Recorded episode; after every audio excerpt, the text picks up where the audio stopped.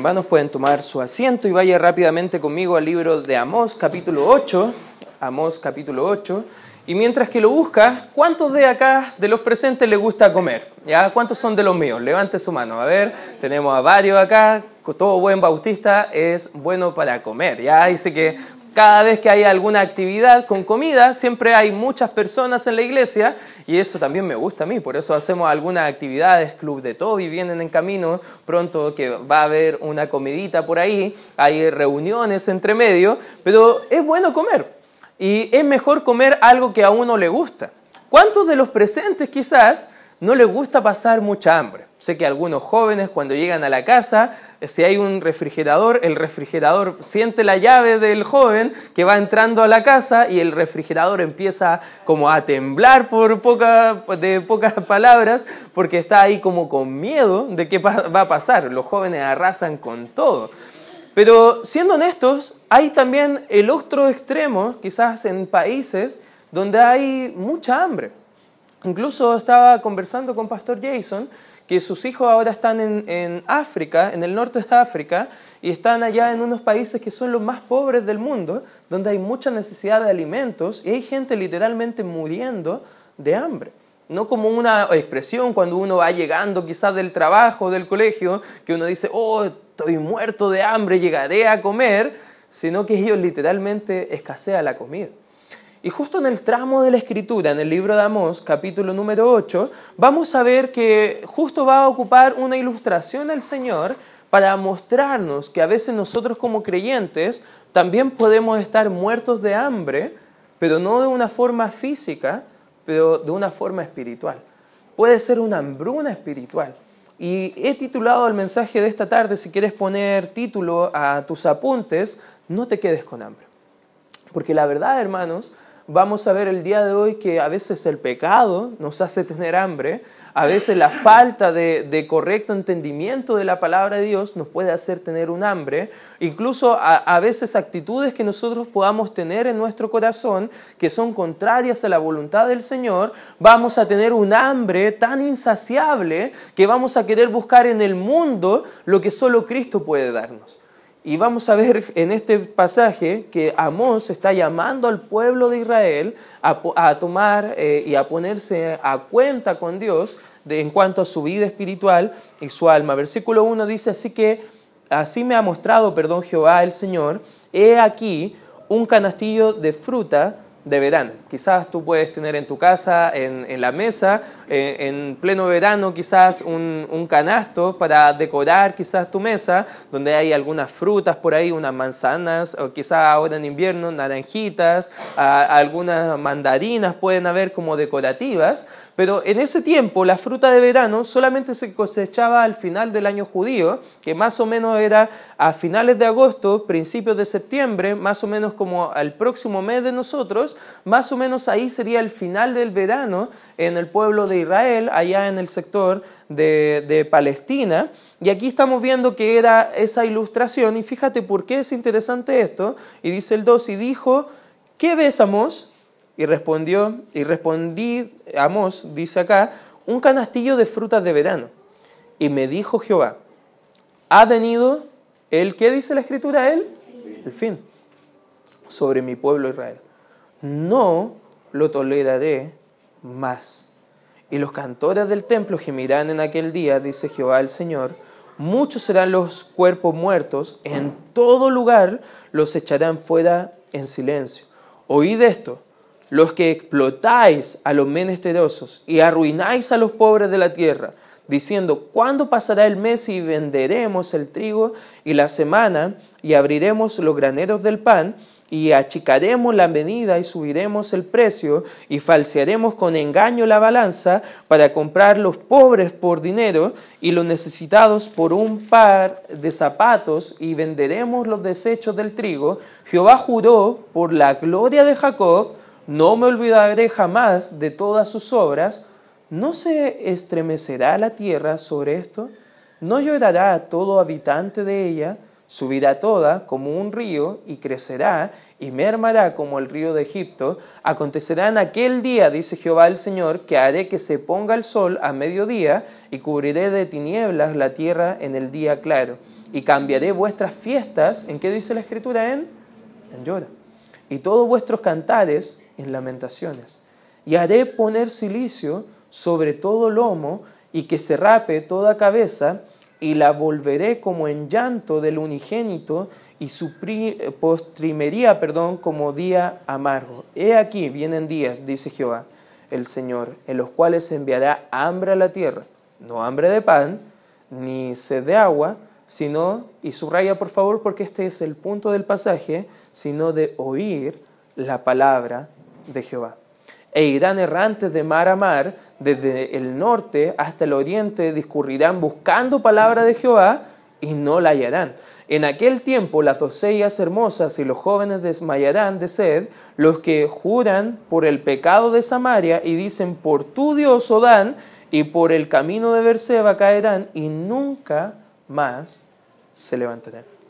Lo interesante de la fruta de verano era una ilustración para ayudarnos a entender cuántos de acá han dejado fruta ahí quizás puesta encimita, no la han guardado en el refrigerador o no la han puesto quizás en bolsitas Ziploc o algo para conservar y se ha podrido al pasar algunos días. ¿Te has visto quizás un plátano medio morenito? Ahí no voy a decir negro porque alguien se puede ofender acá de los presentes, pero puede haber una manzana quizás que empieza como a machacarse y si somos honestos, las frutas se pueden echar a perder rápido.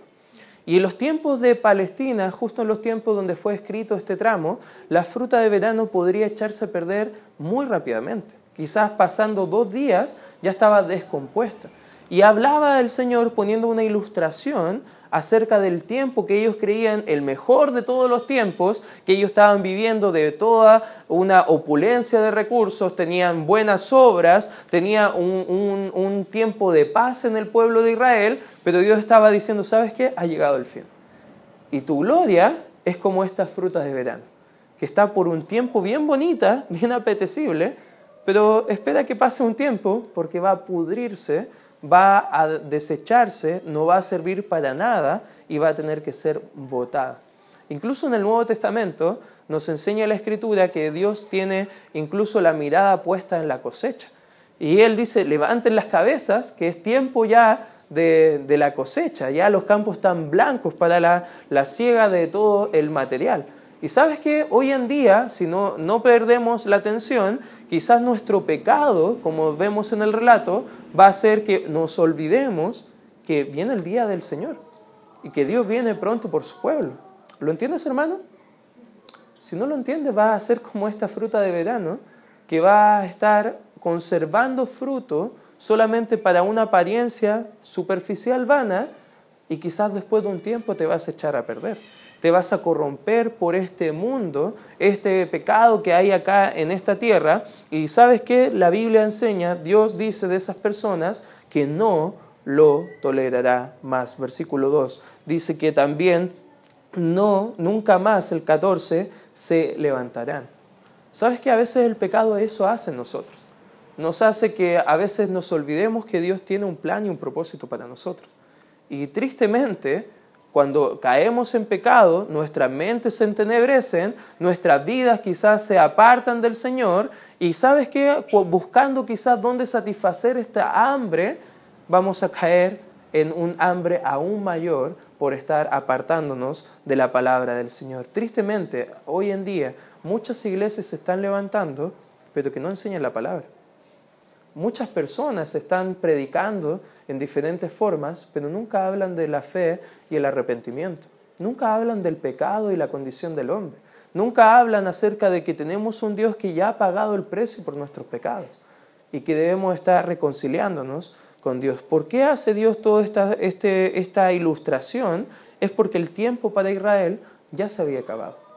Y hermanos, va a llegar el día donde también nosotros tenemos un tiempo por hacer la obra, pero nuestro tiempo como iglesia es corto. ¿Cuántos entienden que Cristo puede venir en cualquier momento? ¿Amén, hermanos? Puede venir en cualquier momento. ¿Qué te va a hallar haciendo?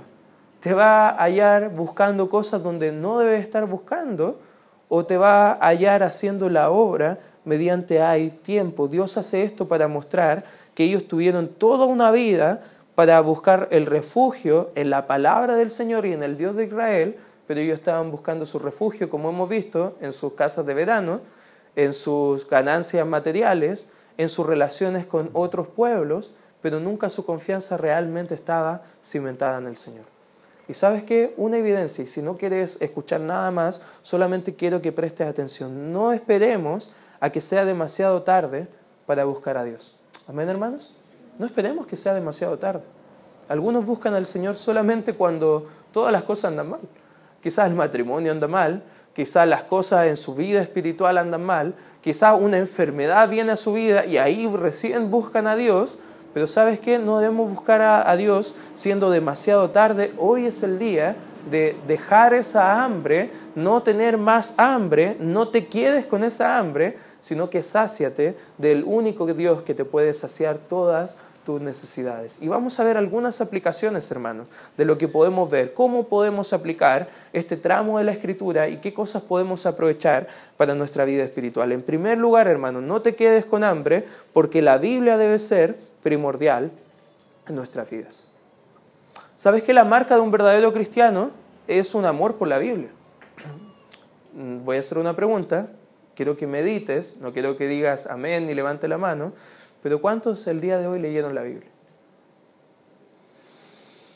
¿Cuántos el día de hoy lo leyeron, pero con un hambre de buscar al Señor?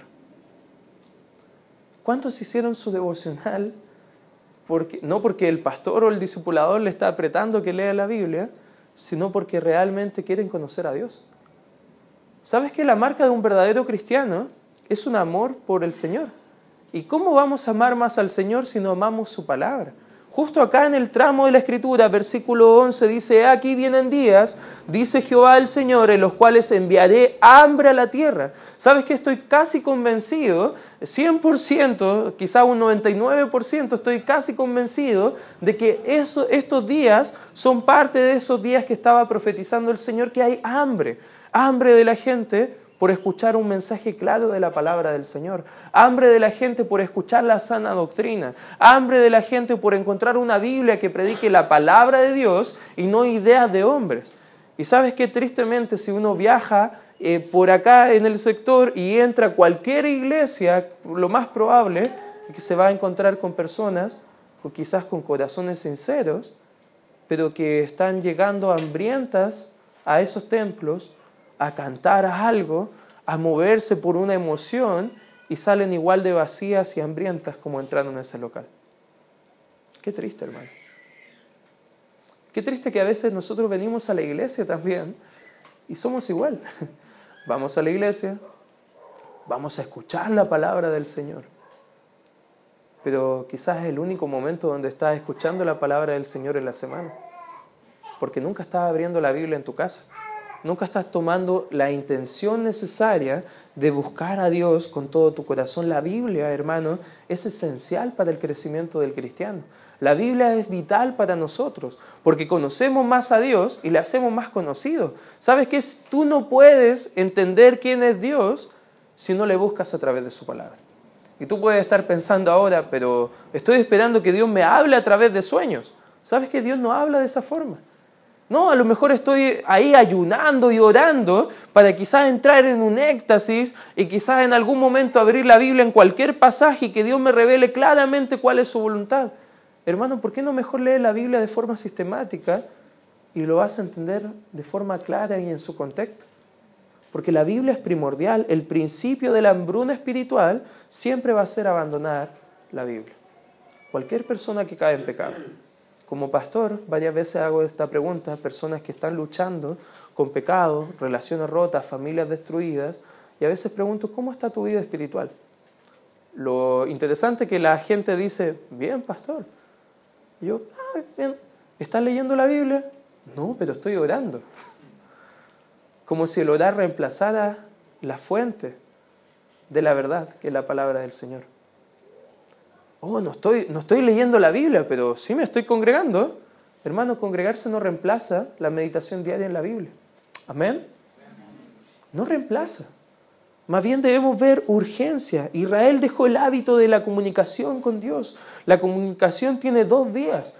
¿Cuántos de acá fueron al colegio y no les gustaba tanto el lenguaje como a mí? Ya a mí no me gustaba mucho el lenguaje, pero hay algo interesante en el lenguaje cuando aprendimos la comunicación en el colegio, que para haber comunicación tenían que haber dos personas.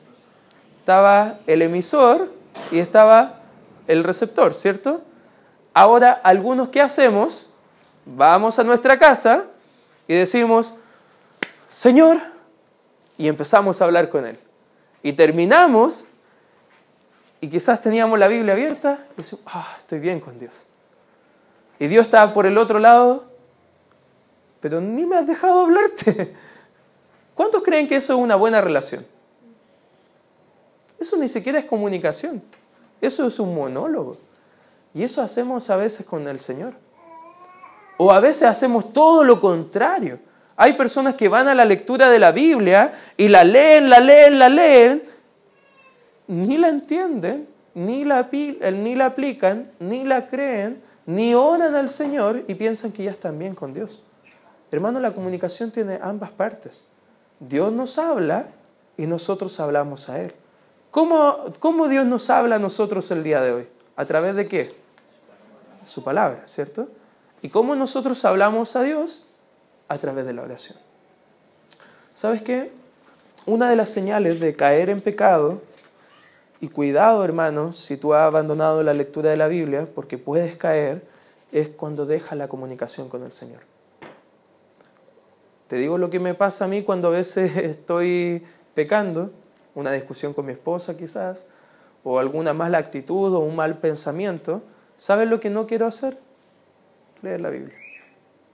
¿Sabes lo que no quiero hacer? Orar al Señor. Y mi alma está hambrienta del Señor. Pero ¿sabes qué hago yo? Ya te voy a satisfacer con otras cosas. Con orgullo, con malos pensamientos, con malos deseos. ¿Sabes que todo eso nos va a alejar cada vez más del Señor? La Biblia debe ser primordial para nosotros. No solo debemos orar, hermanos, también debemos leer. Y, si solo oras, hermano, tampoco vas a crecer en tu conocimiento con el Señor. Vas a salir igual de hambriento si solamente estás dedicando 10 minutos para orar y un minuto para leer, hermano. Debe ser balanceado tu comunicación con el Señor. Debes buscar a Dios tanto con la Biblia, pero debes anhelar tanto a Dios a través de la oración para que puedas estar creciendo espiritualmente. Si solo te congregas y oras y no lees, vas a tener hambre constantemente. Lo bueno a veces de los discipulados, que va a tomar un tiempo para conversar con personas, y me he dado cuenta que la mayoría de los discipulados, los hermanos tienen hartas preguntas. Y a veces esas preguntas se responden si leyéramos la palabra de Dios de forma más intencional. A veces me hacen preguntas, pastor, ¿y las lenguas? Pastor, ¿y la profecía? Pastor, ¿y esto? Pastor, ¿y esto otro? Y a veces, de forma honesta, le digo, hermano, le doy una tarea lea tal pasaje en la semana, las mismas preguntas que me está haciendo, vea si la Biblia la responde. Y a veces ha pasado que llego la siguiente semana y me dice, oh, todas las, las respuestas a mis preguntas estaban ahí mismo. Exacto, lea la Biblia. Y no solamente para conocer, hermano, es porque tenemos una necesidad de Dios. Mi alma te anhela, dice el salmista. Mi carne desfallece. Hermano, ¿te has sentido con esa necesidad de buscar a Dios cada día? ¿O entras a tu día como caballo desbocado a hacer todas tus cosas que tienes que hacer y te olvidas al final del día que tienes un Dios, un Dios al cual conocer? Hermano, la Biblia debe ser primordial en, nuestra, en nuestras vidas. La Biblia debe ser vital en nuestras vidas. Que el afán de la vida no te distraiga de la comunión con Dios y de su palabra. ¿Cuántos de acá tienen días bien ajetreados? Amén. Creo que todos. ¿Cuántos tienen 24 horas al día? ¿Cuántos tienen 7 días a la semana? Todos tenemos el mismo tiempo. Todos deberíamos buscar a Dios de la misma forma. Amén. No hay excusa. Un día vamos a estar parados delante del Señor y no le podemos decir, es que estaba tan ocupado estudiando, es que estaba tan ocupado trabajando, oh, si supiera cómo los hijos me han dado trabajo, él sabe, hermano. Pero por lo mismo dice que si estamos trabajados y cargados, Él nos puede hacer descansar. Él es nuestra fuente de agua viva, dice el libro de Jeremías. No debemos buscar en cisternas rotas lo que solo Cristo nos puede dar para satisfacer nuestras almas. ¿Sabes qué? Ellos les importaba más el dinero, la vida, las fiestas. Incluso ellos buscaban ir a la iglesia, a esas fiestas ceremoniales religiosas judías, porque así acallaban un poco su alma, alivianaban sus conciencias y podían seguir en pecado el resto de la semana. Qué triste, hermano. Qué triste que a veces venimos a la iglesia de esa forma. Y miramos al Señor solamente como una fuente de bendición, pero no como una fuente de relación. Hermano, necesitamos la Biblia.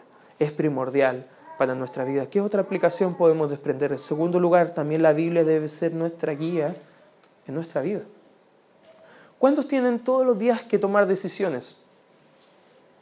¿Te ha pasado? A ver, ¿cuántos tuvieron que tomar la decisión de venir a la iglesia hoy? Es una decisión importante. ¿eh? ¿Cuántos han tomado la decisión de qué ropa ponerse? Ya. ¿Cuántos tomado la decisión de desayunar? ¿Ya? Hay decisiones pequeñas, hay decisiones grandes, pero en todas esas decisiones, ¿qué va a determinar por qué las tomamos? Quiero mostrarte algo que quizás nunca lo, has, nunca lo hubieses pensado. Este libro. Si tu vida está llena de decisiones tomadas sin considerar la fuente del autor de la vida, del creador de la vida, sabes que toda tu vida va a llegar a un punto de estar vacía buscando cosas que no debería estar buscando. Salmo 19, perdón, 119, 105 dice la palabra de Dios, lámpara es a mis pies tu palabra y lumbrera mi camino. ¿Sabes que podemos buscar la guía en otros? Podemos tomar nuestra propia prudencia y andar por nuestros propios caminos, pero sabes que este mundo está en tinieblas. Si apagáramos la luz, todas las luces ahora mismo, acá en este, en este recinto, y le dijera a Bastián, ya, Bastián, no digan nada, no prendan ninguna luz, nadie puede ocupar sus celulares y vamos a hacer una simulación, eh, una operación Daisy, ¿ya? Y vamos todos de forma lo más ordenada posible salir por esa puerta de atrás y vamos a tratar de ordenarnos afuera para cuidar y proteger nuestra vida. ¿Ya? Y vamos a hacer esa simulación ahora. Ya, Felipe, apaga la luz nomás. No, mentira. ¿Qué pasaría sin luz? Te cuento algo. Justo en el 2010 estábamos en la Iglesia Bautista Fe. Estaba eh, justo un buen grupo de hermanos yendo a colaborar allá por el terremoto de febrero, al epicentro de todo estaba ahí el hermano Carlos, el pastor Jason, pastor Cristian, había un buen grupo allá colaborando y nos quedamos un grupo sirviendo en la iglesia local y estaba el hermano Carlos Santis enseñando y justo fue a los días, no sé si te acuerdas, los más viejitos quizás se recordarán, el blackout, que fue el apagón total en todo Santiago. ¿Te acuerdas un poco de eso lo que pasó? Y si tú has ido alguna vez a fe, te vas a dar cuenta que puede haber un, un salón, pero al medio del salón hay como unos pilares, ¿ya? Y justo cuando fue el apagón total, estaba el hermano predicando, se escuchan gritos cuando estaba todo apagado y también se escuchaba en los metales. No sé cuánta gente se habrá golpeado en esos metales. Porque corrían sin rumbo, sin sentido, a oscuridad. Era de día, pero dentro del local pareciera como que no fuera de día. Y sin luz no había dirección no sé, algunos cuantos inteligentes se acordaron del celular y estaban mirando con el celular para arrancar, pero siendo honestos, viviendo una vida completamente oscura, sin dirección de la palabra, solamente hay lugares para chocar, para golpearse, para lastimarse, y eso es lo que nos quiere evitar Dios al darnos su palabra, que debe ser la guía para cada aspecto de nuestra vida. La Biblia dice lámpara es a mis pies tu palabra, lumbrera a mi camino. Hermanos, tenemos una lumbrera la cual puede iluminar nuestra vida y dirigirnos bien. ¿Por qué andamos a los choques? ¿Por qué andamos buscando en otro lugar para buscar quizás que guíen nuestra vida? Descuidar la Biblia es descuidar simplemente el camino que andamos. Cada persona que se aparta del Señor es simplemente porque ha quitado la lumbrera de sus pies y sabes qué? Termina pisando donde no debe estar pisando. El camino ya no es claro y empieza todo a verse como una forma de camino para ese tipo de personas. Hermanos, las decisiones también las tenemos que basar en el Señor. Él nos puede mostrar claramente qué decisión tomar. A veces hay hermanos que me dicen, quiero ir al sur, quiero vivir en el sur. Perfecto, ¿hay iglesias bíblicas donde congregarse? Ah, no, pero es que bonito. y quizás tú puedas hacer eso, pero sin la Biblia, tu familia no va a andar bien. Sin la dirección de una iglesia sana, tu vida no va a andar bien. Hermanos, necesitamos más iglesias en el sur. Amén. Y si quieres ir al sur, sería bueno que te prepares para ser un misionero quizás al sur. Eso sería un buen plan, hermano. Pero ir simplemente, guiarse por nuestras emociones, guiarse por los pensamientos, guiarse por otros y no por la palabra de Dios, es simplemente buscar el fracaso en nuestra vida espiritual. Y seguir con hambre, seguir con hambre de lo que Dios puede mostrarnos. Tercer principio, busca la palabra de Dios ahora. ¿Te imaginas ir al cielo y encontrarte cara a cara con Dios? Si nunca has leído la Biblia completa, ¿sabes qué, hermano? Qué vergüenza. Ya, quizás tú puedes decir, pero yo recibí a Cristo hace quizás un par de meses. Está bien, hermano, quizás tú eres el único que está exento de eso, pero ¿cuántos llevan más de un año quizás o más de creyentes? ¿Has leído la Biblia completa? ¿Puedes hablar con autoridad del Dios que dices conocer y creer? ¿Sabes qué? Si no lees la Biblia, no sabrás nada de Él y qué triste va a ser que Él se presente delante de ti y te diga, ¿conoces algo de mí? y tú le digas con vergüenza, no mucho. Solo imagínatelo porque ese cuadro viene pronto. Y decimos ser creyentes en Cristo. Decimos, decimos ser hijos de Dios. Decimos que amamos la Biblia, que amamos la palabra de Dios. Y andamos buscando en otros libros, andamos buscando en otras cosas, en predicaciones en YouTube, en cosas en la televisión, y ni siquiera estamos abriendo la Biblia, que es la fuente de cada mensaje real de la palabra del Señor. ¿Sabes qué? Un predicador muy sabio dijo, vive en la Biblia y visita otros libros. ¿Sabes lo que hacen los creyentes hoy en día? Tienen las bibliotecas llenas y nunca han leído la Biblia completa una sola vez. ¿Sabes qué? Quizás hay buenos libros, hay buen contenido, pero no, nunca debe reemplazar la lectura de la palabra del Señor. Debes buscar la Biblia ahora. Busca la Biblia para conocer más a Dios. Busca la Biblia para hacerle más conocido con otros. Cristo viene pronto, hermano. Y nuestras eh, decisiones ahora van a repercutir por toda la eternidad. Algunos textos que nos pueden ayudar. Busca a Dios con hambre, con anhelo. Fíjate lo que dice Salmos. Salmos capítulo 16. Acompáñame por favor ahí. Salmos, capítulo 16, fíjate lo que dice el versículo número 11.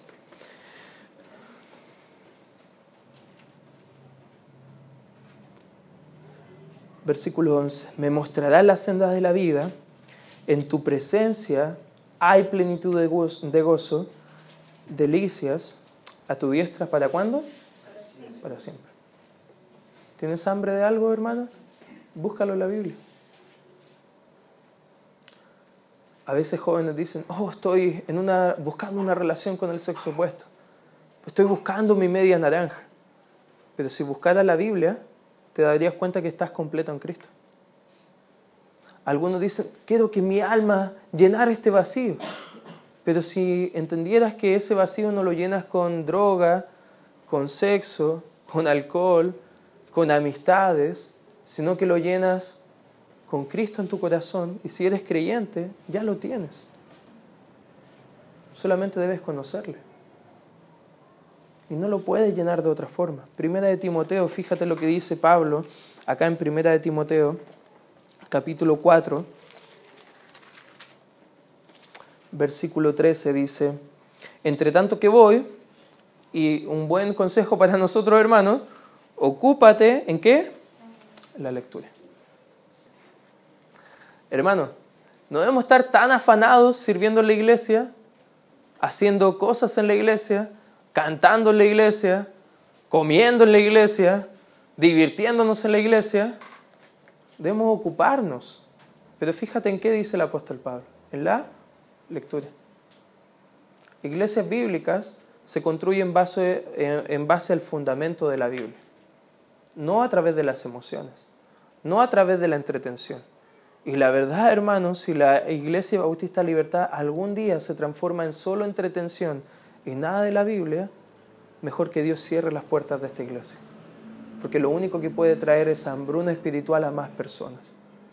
Pero queremos mostrar la Biblia a las personas. Porque la Biblia es la que puede transformar el alma.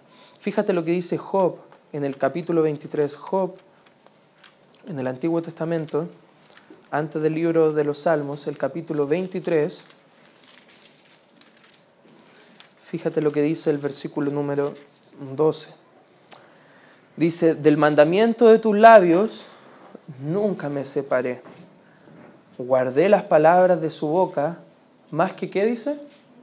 Que mi comida.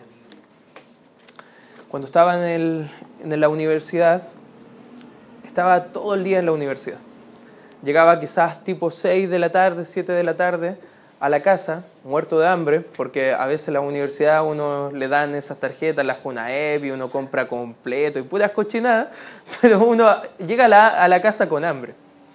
Y a pesar de todo el hambre que podía sentir, antes de ir al refrigerador o comer lo que sea, yo buscaba leer la Biblia y quizás no, no iba a aprovechar bien mi lectura al comienzo del día, en la mañana, pero no quería satisfacer mi estómago antes de satisfacer mi alma.